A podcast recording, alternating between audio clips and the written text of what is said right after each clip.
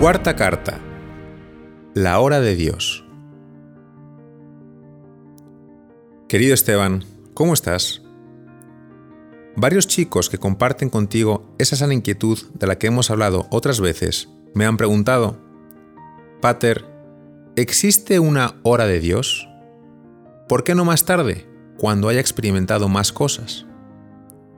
Y es una pregunta muy razonable, porque a primera vista Parece que dejar todo e irse con Jesús es arriesgarse a perderse experiencias inolvidables. Es una pregunta muy válida, porque los tiempos son siempre un factor importante. Por ello, te puedo decir que el tiempo en que el Señor hace notar su presencia, en el que parecería que esa llamada se hace más urgente, ese tiempo en el que parece que todo encaja, que sean circunstancias propicias para tomar una decisión importante, ese tiempo no es indiferente.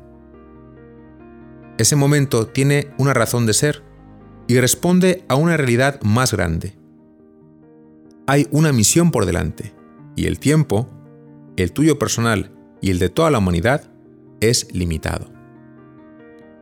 Dios es soberano y puede decidir no solo el cómo, sino el cuándo entrar en la vida de un hombre y hacerse sentir.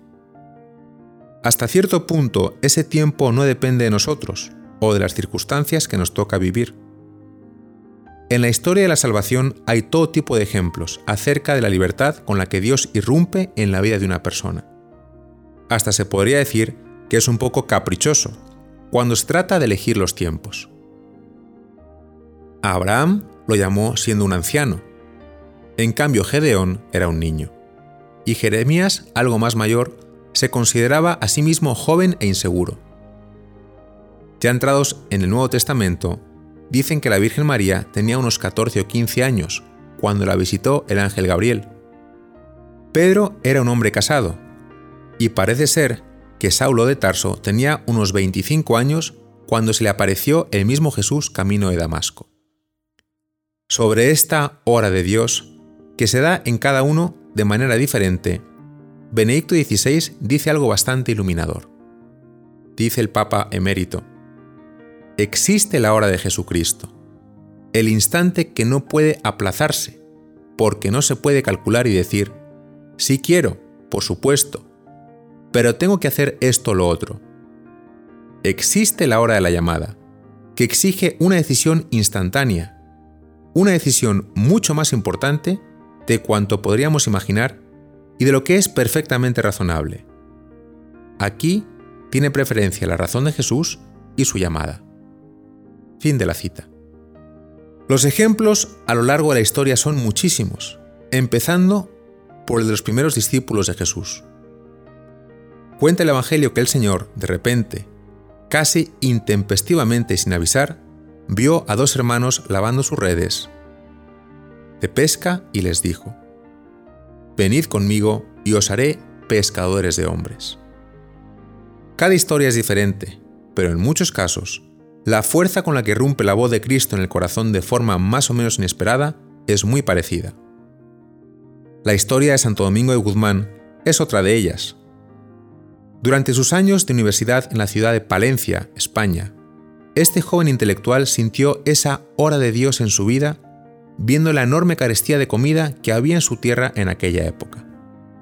De repente, le inundó un profundo remordimiento de conciencia por la clave tan autorreferencial con que estaba viviendo su vida. Decidió vender sus libros y se dijo, no puedo estudiar sobre pieles muertas mientras mi pueblo muere de hambre.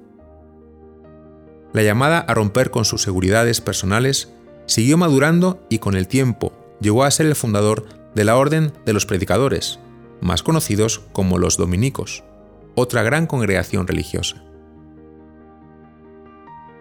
Otra historia inspiradora, hablando de los tiempos de Dios, es la de Jorge Mario Bergoglio, nuestro Papa Francisco, un joven argentino que narra en sus memorias sacerdotales cómo una tarde sintió un impulso muy fuerte de ir a confesarse, y al llegar al confesionario sintió en la voz del sacerdote la presencia de un Dios que le estaba esperando.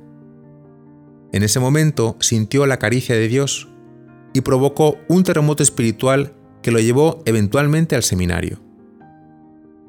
¿Quién hubiera pensado que esa caricia divina marcaría la historia del que ahora es el Papa?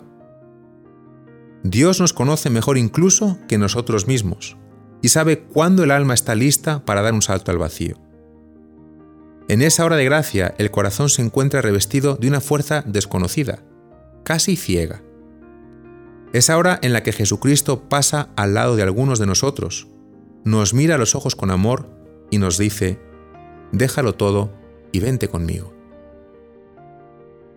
Cuando llega esa hora es importantísimo ser sincero con uno mismo y buscar el apoyo de un buen consejero que sea experimentado y prudente.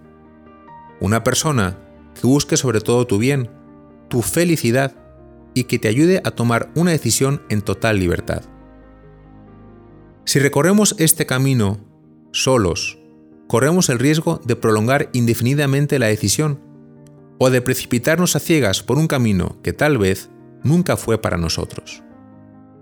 En resumidas cuentas, Esteban, sí, existe un momento privilegiado en el que la llamada de Dios se hace más fuerte. Un momento ideal para responder y hacerlo con plena libertad.